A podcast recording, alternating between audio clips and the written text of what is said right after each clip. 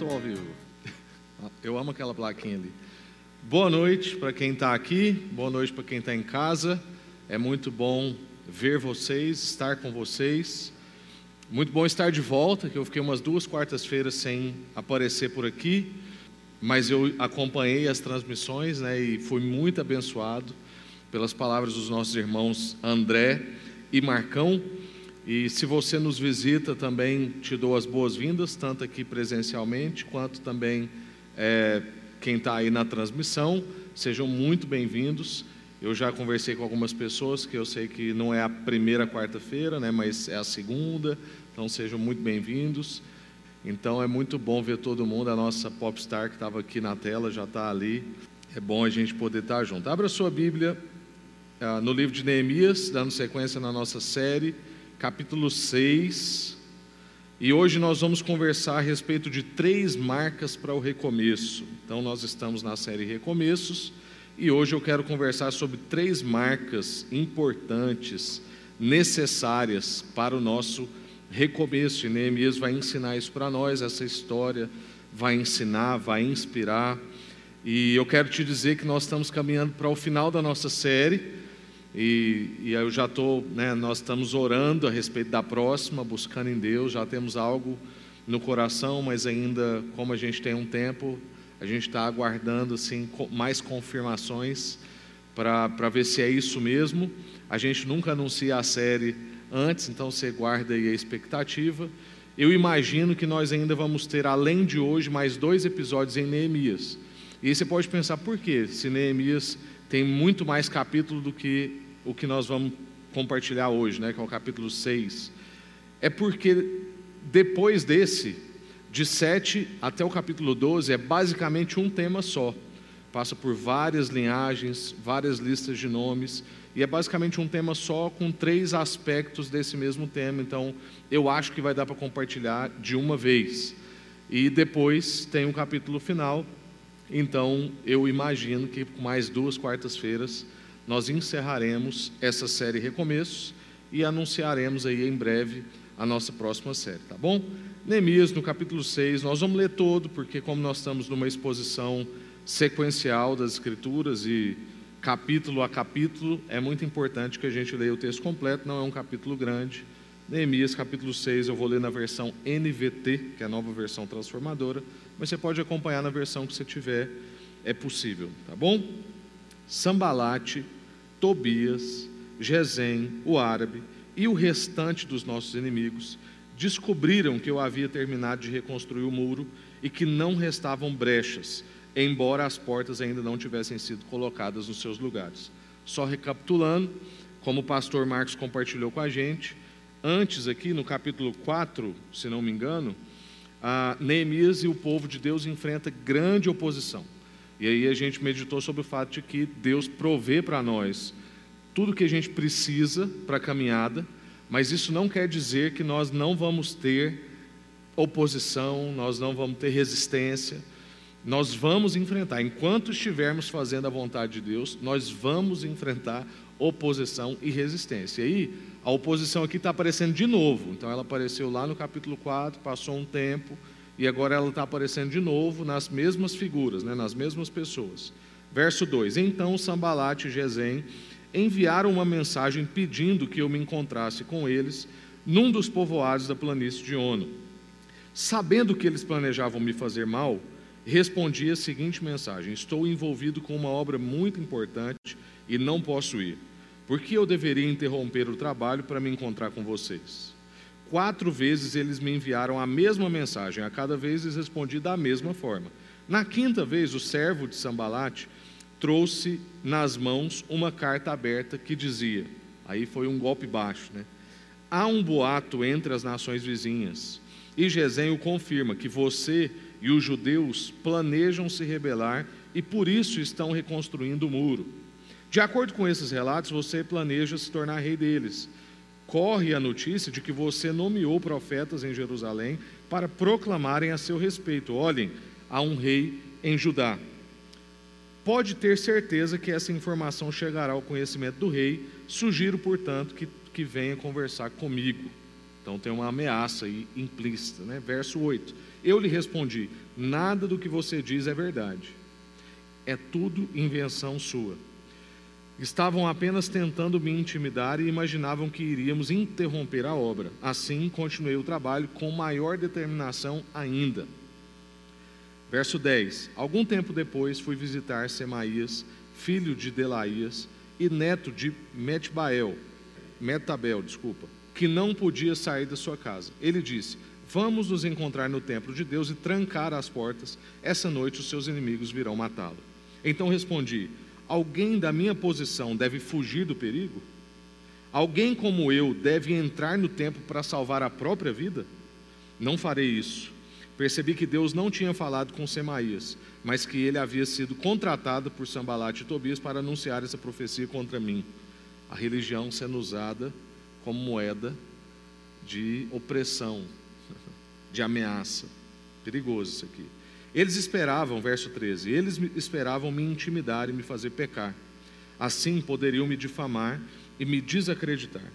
Lembra-te, ó meu Deus, de todo o mal feito por Tobias e Sambalate. E lembra-te da profecia, da profetisa Noadia e de todos os outros profetas que tentaram me intimidar. Por fim, no dia 2 de outubro, 52 dias depois de começarmos o trabalho, o muro ficou pronto. Quando os nossos inimigos e as nações vizinhas souberam disso, ficaram assustados e sentiram-se humilhados. Perceberam que a obra havia sido realizada com a ajuda do nosso Deus.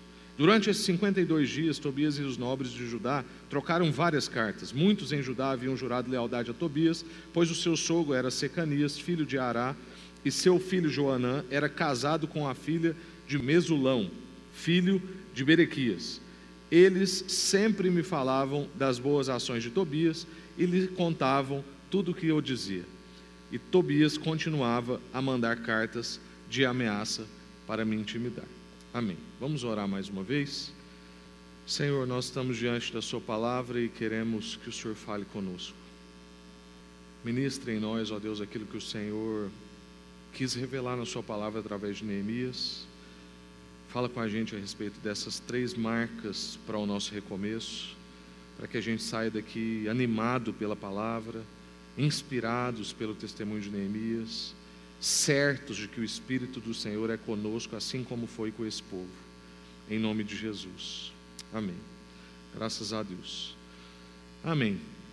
Um texto que tem dilemas, tensões, pressões, é, ameaças, desafios que mexem com a parte interior da gente. Se a gente passar rápido, às vezes a gente não percebe, mas uma coisa que eu percebo, porque eu, por exemplo, tenho dificuldade de lidar com a culpa e trabalho isso na minha vida, e aí não é simplesmente culpa de pecado, é culpa de tipo assim, se alguma coisa deu errado aqui, eu logo acho que se eu tivesse feito alguma coisa, instruído melhor, falado com fulano, a culpa então é minha, porque eu não fiz e tal, e aí você vai assumindo essas coisas.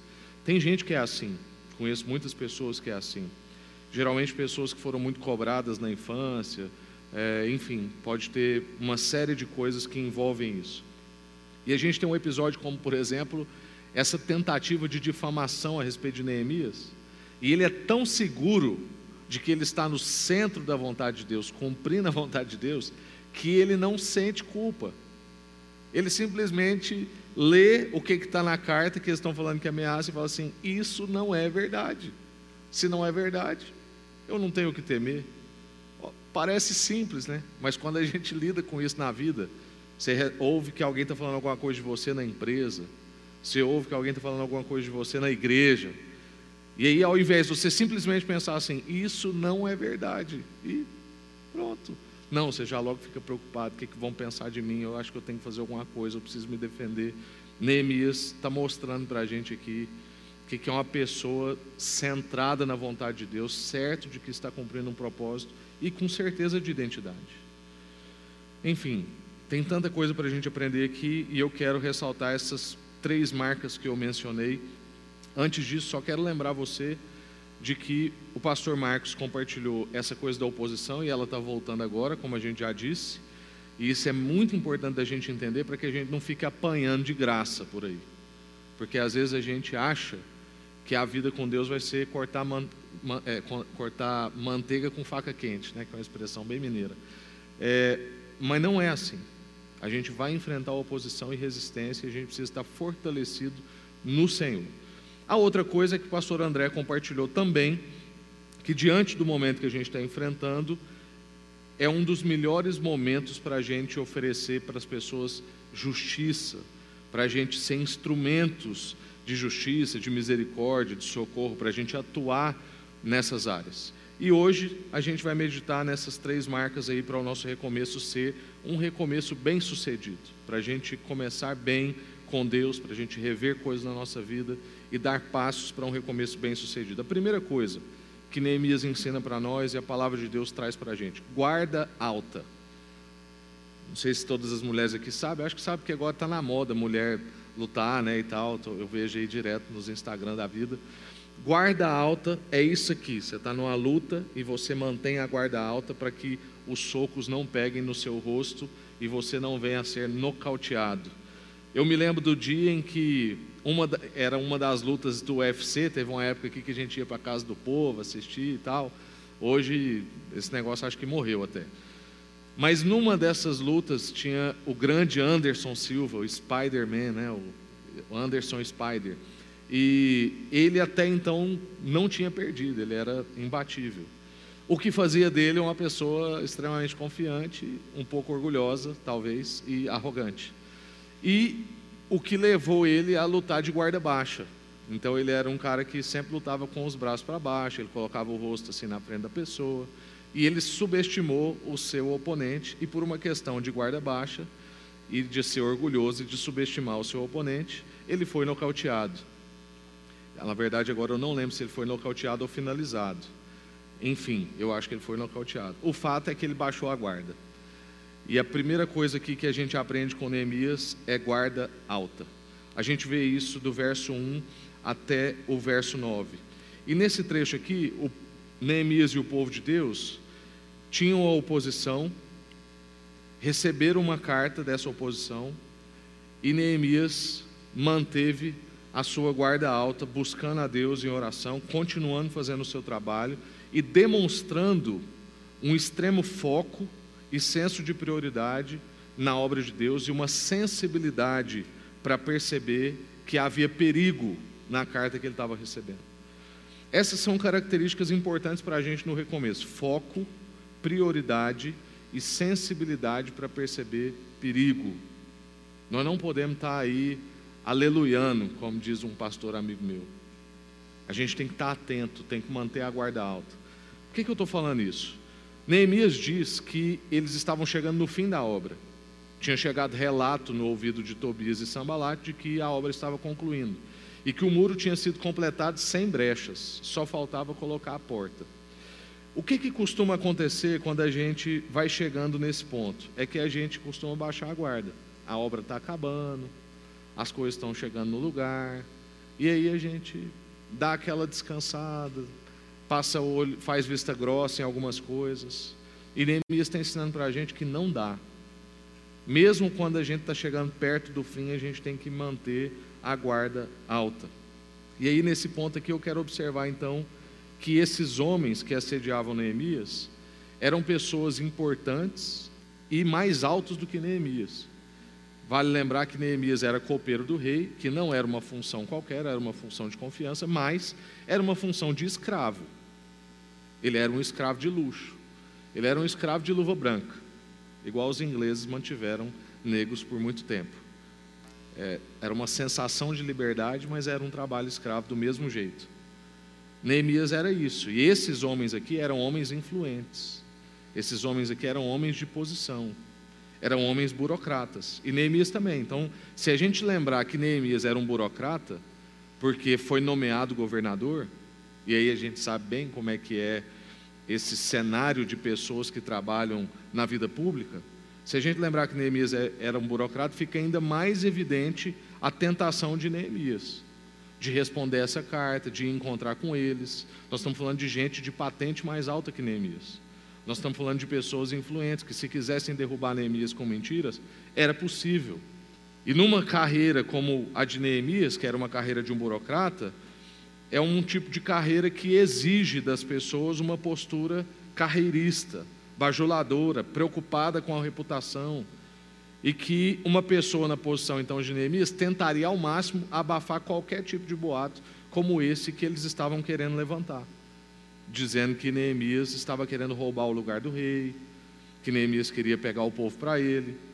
Mas Neemias mostra para a gente que sabe em quem está a sua identidade. A sua identidade não está na sua função, a sua identidade não está na sua posição, a sua identidade não está na sua nomeação, a sua identidade não estava nem nos documentos que o rei entregou para ele, para ele passar com mais facilidade pelos lugares. A sua identidade estava no Senhor. Ele sabe diante de quem ele está, diante de quem ele presta conta e sabe quem é o seu guardião.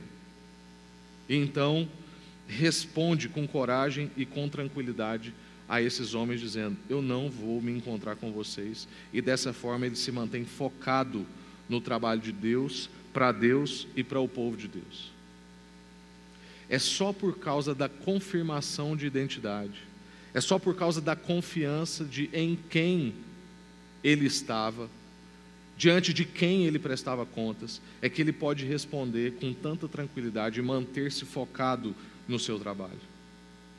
Um outro aspecto importantíssimo para a gente aprender aqui nessa parte de manter a guarda alta é que a gente tem que manter a guarda alta até o fim. Eu passei de relance nisso alguns minutos atrás, mas agora eu quero falar um pouco mais sobre isso. Por quê? Porque a gente tem uma tendência de, de baixar essa guarda no fim das obras. Exemplo, se você é crente há um pouco mais aí do que uns cinco anos, você já foi em algum acampamento, algum retiro de casais, alguma coisa da igreja, uma obra social, o que costuma acontecer nessas coisas? A gente baixa a guarda no retorno no fim do acampamento, no fim de uma viagem missionária, no fim de um retiro de casais. A gente já experimentou isso várias vezes. Foi tudo perfeito. Acampamento foi maravilhoso. O retiro de casais foi incrível. Acertamos algumas coisas lá, conversamos com a esposa, as pessoas restaurando e tal. Na volta, uma sementinha de intriga, porque junta o cansaço, a ressaca, daqueles dias, somado com essa coisa assim, acabou. Aí a gente baixa a guarda e aí que o nosso inimigo vem e acerta a gente no queixo. Quantas vezes estava tudo bem, aí na volta é um acidente de carro, é uma discussão desnecessária, é uma fala que não precisava, sabe aquela coisa quando marido e mulher, principalmente os maridos, sabe bem o que, que é isso. Sabe quando você fala uma coisa e parece que antes de você terminar a fala, você já percebeu que você não devia ter falado? Fala assim, meu Deus, para que que eu fui falar isso? Só que aí agora parece que a gente até tem que manter o que a gente disse, porque acabou de dizer. E aí vira aquela discussão. Mas pode ser também fora do cenário de igreja, pode ser o fim de uma festa da empresa, pode ser o fim de um mês complexo no seu trabalho, e aí você baixa a sua guarda. Atenção, toma cuidado. A gente já conversou com várias pessoas, aconselhamos várias pessoas que fizeram coisas que não deveriam ter feito, ou flertou com adultério, ou negociou alguma coisa da sua função na empresa em momentos de finais final de um mês difícil, final de uma festa de empresa, final das coisas. Tem que manter a guarda alta até o fim, até o dia que Jesus chamar a gente. Satanás não tem escrúpulos, irmãos. Nós precisamos manter a guarda alta, porque se a gente baixar, a gente vai ser nocauteado. E eu quero chamar a atenção ainda para o que a gente chamou aqui de foco e prioridade. O meu ex-chefe, que hoje até congrega com a gente, ele falava uma coisa que eu nunca esqueci. Ele falava assim: quem não planeja, planejado está. E o que, que ele queria dizer com isso? É que quem não planeja, planeja o fracasso planeja estar sem planos e por estar sem planos está nos planos dos outros. Isso é uma coisa que eu sempre converso lá em casa. Eu falo assim, meu bem, se a gente não tiver a nossa agenda bem feita, a gente entra na agenda das pessoas. E a agenda das pessoas provavelmente não é a agenda de Deus para nós, porque a agenda das pessoas é uma agenda de urgência. Se a gente não investe tempo, então, em ouvir de Deus qual é a nossa agenda, a agenda de Deus para nós, a gente entra na agenda que as pessoas têm para nós, ou na agenda que o mundo tem para você. Então, se você não tem prioridades, o mundo vai ter uma prioridade para você. Se você não tem foco, o mundo vai apontar um foco para você. Precisamos aprender com Neemias a ter foco e ter prioridade. E isso é a gente manter a guarda alta, que é a gente ter o foco de Deus para nós e a prioridade de Deus para nós. Porque aqui também, eu não estou falando para você buscar o seu foco interior ou a sua prioridade que você quer. Falando para você gastar tempo, investir tempo diante de Deus, buscando qual é a prioridade de Deus para você, qual é o foco de Deus para você. Então, cuidado com as distrações. Você planejou, por exemplo, ter uma vida devocional regular, mas aí naquele horário você resolve dar uma conferida no celular, e aí o tempo se vai, já começou a hora de você fazer suas coisas, e você não fez a devocional naquele dia. Ou então você decide que você merece dormir um pouco de tempo a mais, e aí você acorda já correndo, engole o seu devocional e começa o seu dia e você não cumpriu aquilo que você pensou em fazer. Ou então você decide que você merece também ver um filme e você vai ver um filme até mais tarde, no outro dia você não consegue acordar e você de novo compromete. Atenção, cuidado com as distrações, foco e prioridade no que é essencial. Mantenha a sua guarda alta e a guarda alta até o fim. Segunda marca, então a primeira é mantenha a guarda alta. Segunda marca é coragem e fé. A gente vai perceber então no decorrer da história aqui que a gente leu que vem um teste supremo sobre a vida de, de Neemias, porque primeira tentativa das cartas, chamando por uma conversa, mas era uma conversa que Neemias discerne que seria perigosa, aí ele não vai. Aí depois ele recebe uma carta de difamação, e aí também não funciona. E aí o golpe último é um golpe de religião. E a gente precisa também estar atento a respeito disso, e isso exige de nós coragem e fé. Porque esse teste supremo na vida de Neemias vem tentando destruir Neemias através da sua religiosidade. Então, já que as ameaças que eles tinham feito por cartas não funcionam, eles contratam alguém, pagam alguém que era um judeu, que era do povo de Neemias, vamos colocar assim, para que minta e mande um assim diz o Senhor, um eis que te digo um, a palavra do Senhor para você. E a gente precisa estar sempre diante de Deus com sensibilidade no espírito para saber discernir essas coisas. E com isso eu não estou dizendo que não existe profecia. Mas a própria palavra de Deus diz que toda profecia deve ser provada e avaliada. E uma das provas de profecia chama-se tempo. Eu sou de uma tradição que não tem muita experiência com essas coisas. E aí em 2000 e, acho que foi em 2014 ou 2013, 2013, 2014, eu recebi uma palavra profética lá na Inglaterra. A gente estava numa igreja lá em Buca, onde a gente tem parceria há mais de 20 anos. E foi um negócio muito forte. Eu estava lá em um auditório, né, mais ou menos assim. Eu estava numa extremidade assim, com o Marcão e tal. E tinha um, um irmão lá da igreja que estava numa outra extremidade assim. Nós estávamos em extremidades opostas. E ele apontou para mim, né, eu não vi, depois me contaram isso, e falou: Eu tenho uma palavra para aquele menino. E eu, é menino mesmo, porque eu não tinha nem 30 na época, né? então ainda era, né? Eu ainda era o jovem de sal da terra. É, agora eu sou pai de duas crianças e pastor de igreja, tenho cabelos brancos. Enfim, ele foi, me deu uma palavra, eu né, aquilo era muito novo para mim, foi acho que a segunda palavra que eu recebi na vida, sendo que a primeira não tinha feito muito sentido. Então eu cheguei na casa que a gente estava hospedado depois, escrevi tudo. O Marcão me aconselhou a escrever para eu não esquecer, eu escrevi tudo. E aí eu me lembro que nessa época eu ainda não trabalhava no escritório, depois eu vim trabalhar aqui na igreja. Um dia eu estava ali na sala e parece que tudo fez sentido para mim. Isso foi mais de um ano depois. Parece que caiu no meu colo. E aí eu fui lá, bati na sala do Marcão e falei assim: Eu entendi tudo. E ele falou assim: O que? Eu falei da palavra profética lá da Inglaterra. Ele: Que palavra? Que não foi para ele, é lógico que ele não lembrava, né? Eu falei: Aquela que você traduziu sobre isso, sobre aquilo. E fui falando para ele o sentido que tinha feito para mim. E ele falou assim: Faz sentido, né? Foi provada no tempo. Então existe. Mas essa palavra aqui, Neemias está dizendo que não foi uma palavra vinda de Deus. Era uma tentação tentando pegar Neemias na sua religiosidade. E muitas vezes nós vamos ser pego na nossa religiosidade. Por exemplo, alguma coisa começa a dar errada, a gente logo começa a vasculhar a nossa vida pensando: fiz alguma coisa errada, disse alguma coisa errada, não orei do jeito que eu devia. Deus não é assim, gente. Deus não é carente. Deus não é carrasco. Deus não se ofende facilmente.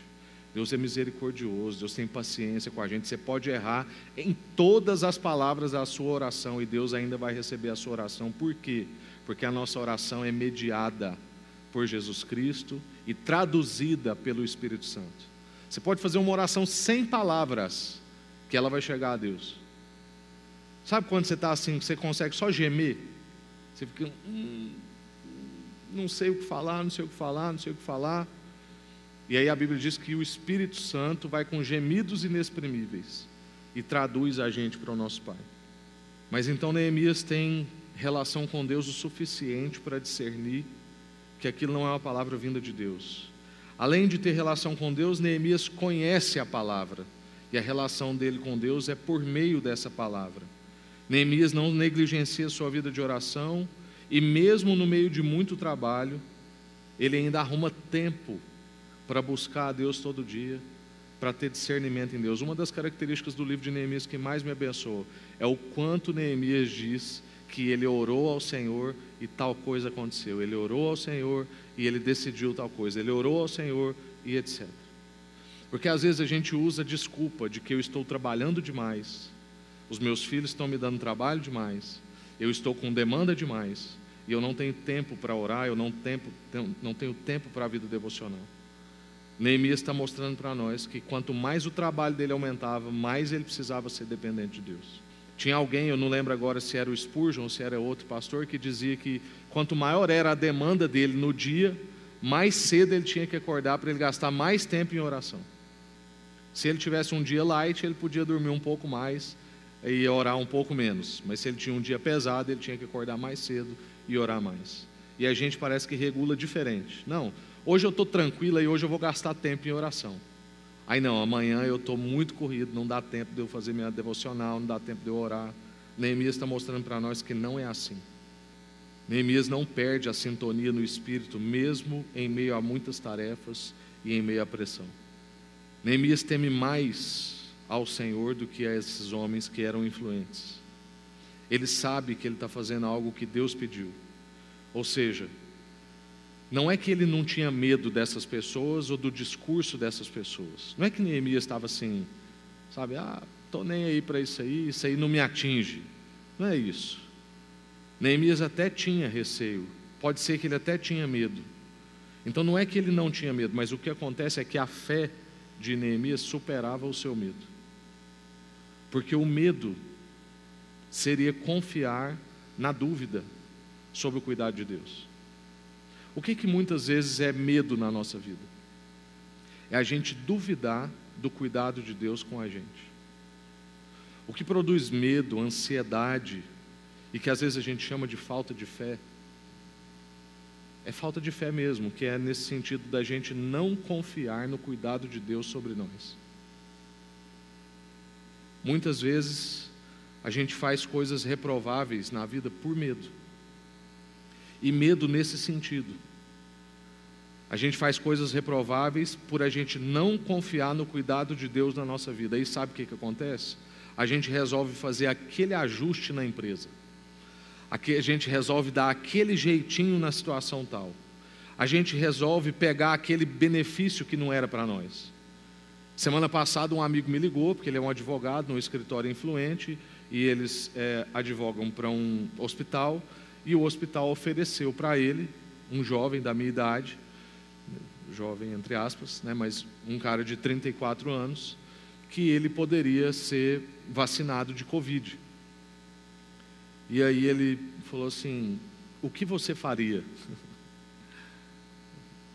Infelizmente eu teria que negar, porque tem muita gente para ser vacinada antes de mim. Meu pai, por exemplo, é idoso e ainda não foi vacinado. Eu não sou a prioridade. E outra coisa, se tivesse que baixar uma oportunidade no Brasil, vamos vacinar todo mundo, mas tem uma classe que tem que ficar de fora. Qual que seria a classe? Os crentes. Os crentes cedem lugar para quem não tem fé, porque nós temos fé, então quem não tem fé vacina primeiro, nós que temos fé vacina depois. E aí, graças a Deus, o irmão rejeitou aquele benefício que era entregue para ele, porque aquilo não era para ele.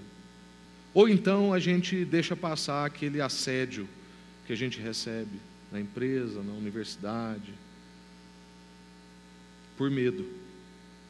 E medo significa nós não confiarmos no cuidado de Deus sobre a nossa vida. Não confiarmos que a gente pode rejeitar aquele benefício e Deus vai continuar cuidando de nós.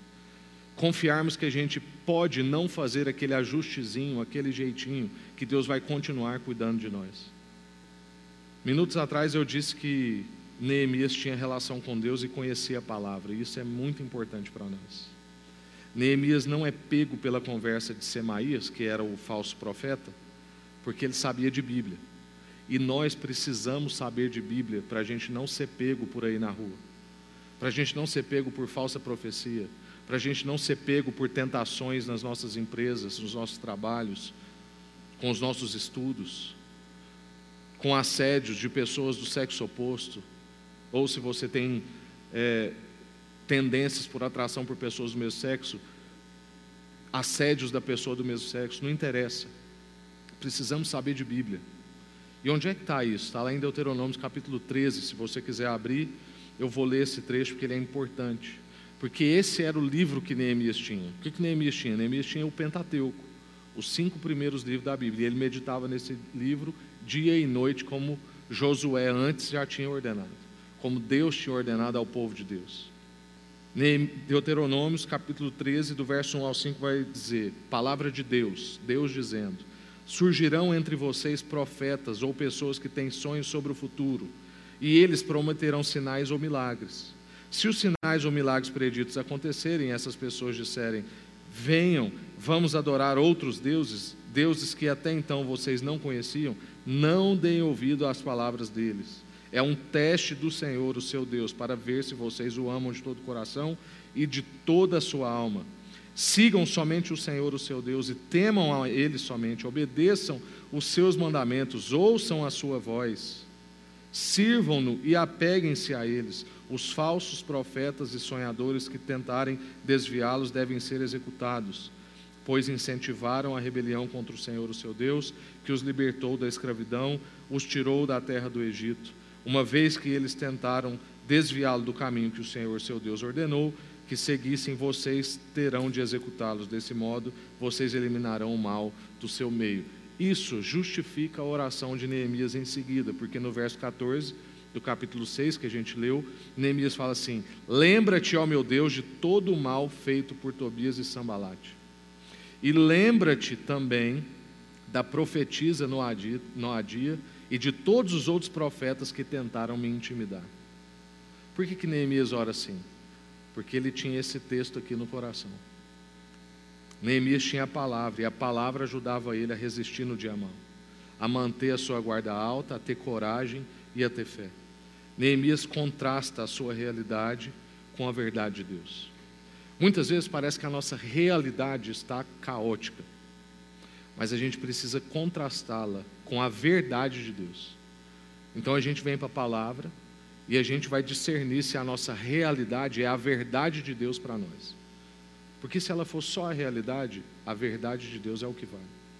E aí no verso 11 do capítulo 6 de Neemias, a gente vai ver né, que Neemias responde: Alguém da minha posição e aí a gente vê a coragem e a fé de Neemias, né, que é essa segunda marca.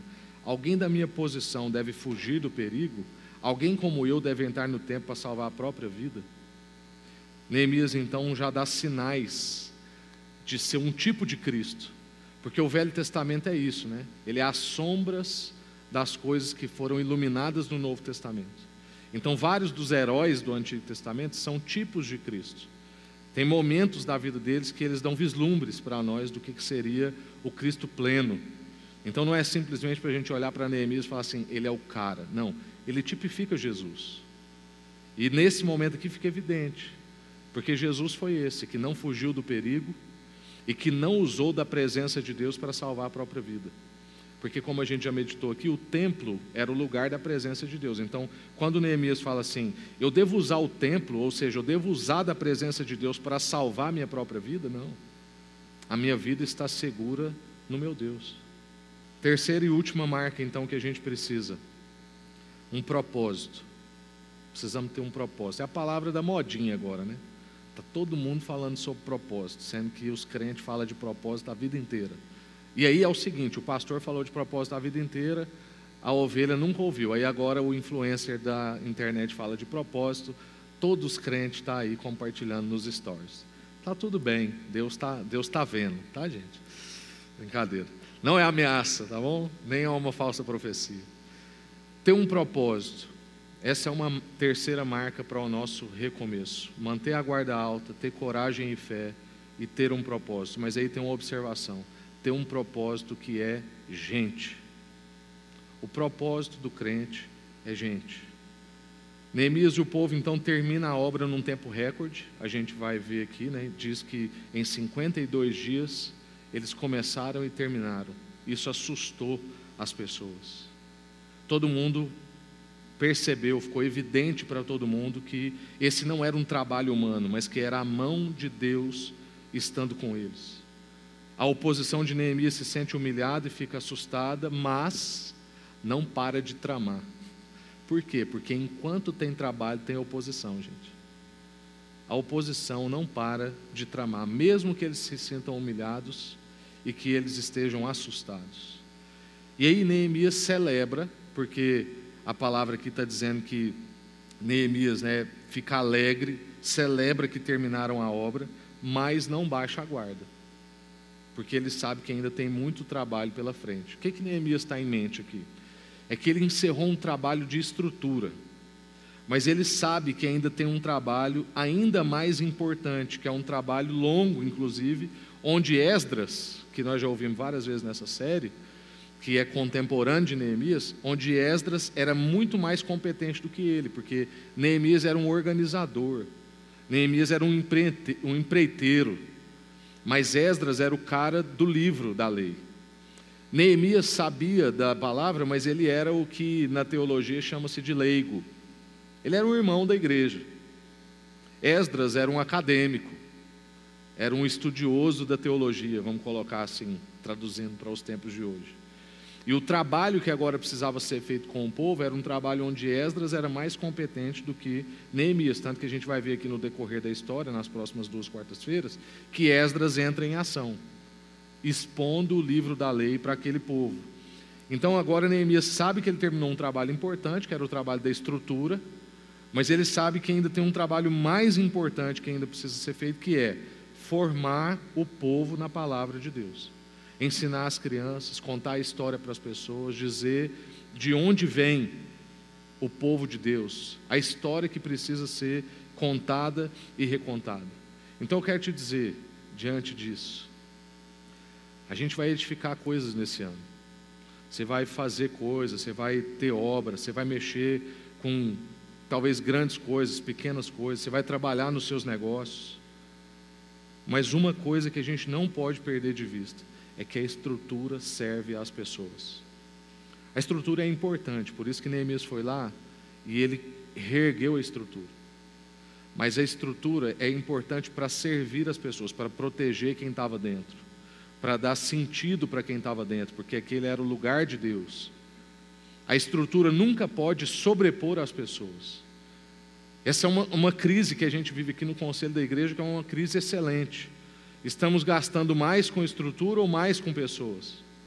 Porque a estrutura tem que servir as pessoas. Então a gente fez um grande investimento para o auditório ficar desse jeito, mas não tem fio de ouro, né? não tem essas coisas tal, mas foi um grande investimento. Para quê? Para servir melhor as pessoas, porque não estava cabendo mais do jeito que o auditório era. Tivemos que trocar as cadeiras por cadeiras sem braço por causa disso porque a gente queria ficar mais perto das pessoas e quando o palco era ali, a gente ficava muito longe das pessoas. Então a estrutura sendo usada em benefício das pessoas. Empreenda, faça obras, trabalhe nos seus negócios, mas não perca de vista que a estrutura serve às pessoas. E a gente não pode perder de vista também que o mais importante a ser feito na vida, então é um propósito que envolve gente. O mais importante a ser feito na vida é formar Cristo na vida das pessoas. É essa a pergunta. Quem está caminhando perto de mim? Eu estou vendo Cristo sendo formado na vida dele? O que eu tenho de estrutura, meu carro, minha casa, a minha geladeira cheia, está servindo às pessoas que estão perto de mim, está me ajudando a ver Cristo formado na vida das pessoas. Se Deus, você tinha um carro, Deus permitiu agora você ter dois carros. Você acha que é para ficar mais fácil para você ou é para você dar mais carona? É para você servir mais? É para você ter um carro para emprestar? A gente brincava aqui quando eu tinha dois carros, né, que eu tinha um carro de carroceria. Pensa, um pastor que tem carro de carroceria. Não tem jeito. É, é um carro que vai ser emprestado toda semana. No mínimo uma vez por semana. Frete grátis. Né? E todo mundo que pede, pede por quê? Porque não tem condição de pagar o frete. Porque se tivesse condição, ele pagava o frete. Ou seja, se bater, quem vai arrumar? Né? Então, eu lembro que meu carro tinha umas, sei lá, umas sete batidas. Nenhuma foi eu que fiz. Mas eu tinha dois carros. Um podia ser batido. Um podia carregar coisa dos outros. Um podia ser usado em favor de alguém. Já pensou se a pessoa tivesse batido o carro de alguém que não tinha condição? Era muito pior, ainda bem que foi o meu. Ver Cristo formado nas pessoas, ter a estrutura para servir as pessoas. Então, meus irmãos, não baixem a guarda, mesmo quando a gente achar que o trabalho está feito. Mantenha a guarda alta, tenha coragem e fé, e tenha um propósito, e um propósito que envolve gente. Amém? Essas são as três marcas importantes para a nossa vida, para o recomeço. Senhor, muito obrigado por esse tempo juntos, obrigado por essa conversa boa agora ao final. E obrigado porque o Senhor é, não nos deixou sem nada, o Senhor nos deixou a grande história. Obrigado porque o Senhor nos deixou exemplos na palavra de várias ocasiões e a gente tem meditado a respeito de como recomeçar bem e a gente pode olhar para a história do povo do Senhor e para a história de Neemias e ser inspirado de tantas maneiras. E hoje a gente poder perceber esses três aspectos, essas três marcas na vida, ó Deus, de alguém que quer recomeçar bem, que quer ter um recomeço bem sucedido. E a gente quer imitar Neemias porque Jesus também foi assim. Jesus foi alguém que tinha sempre a guarda alta, sempre se retirava para ter momentos com o Senhor estava sempre buscando a orientação do Senhor. Não interessava quantas pessoas tramavam contra ele ou quantas pessoas o exaltavam. Ele sabia que ele era servo do Senhor e, como ele dizia, tudo que ele falou veio de ti e nada vinha dele. Nós queremos ser esse povo que tem a guarda alta. Nós queremos ser um povo que tem coragem e fé para enfrentar os dilemas, a oposição, para resistir ao medo, para confiar no cuidado do Senhor na nossa vida nos momentos mais improváveis. Queremos ser esse povo, ó Deus, que tem coragem e fé porque conhece a palavra, como era o caso de Neemias, como era o caso de Jesus. Queremos ser também, ó Deus, um povo que tem propósito e que tem gente como propósito, que quer usar tudo que tem como coisa, estrutura em favor do outro e que quer no fim ver Cristo formado na vida das pessoas. Que o Senhor nos ajude, ó Deus, em relação a isso, para a gente não descansar nos nossos feitos de obras estruturais, mas para a gente encontrar descanso e propósito, ó Deus, realização em ver as pessoas transformadas. Que a gente possa se inspirar nessa história, ó Deus, e, e ter isso, a guarda alta, coragem e fé e um propósito bem claro. Em nome de Jesus. Amém. Graças a Deus. Vamos em paz. Deus abençoe. Bom a gente estar junto.